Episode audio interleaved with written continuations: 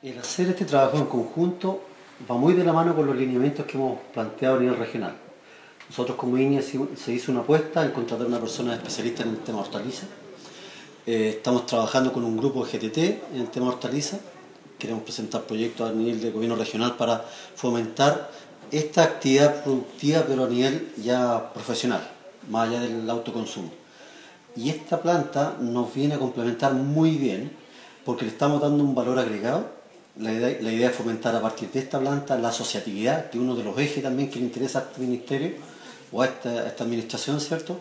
Con el objetivo de poder mejorar la calidad de vida de nuestros productores.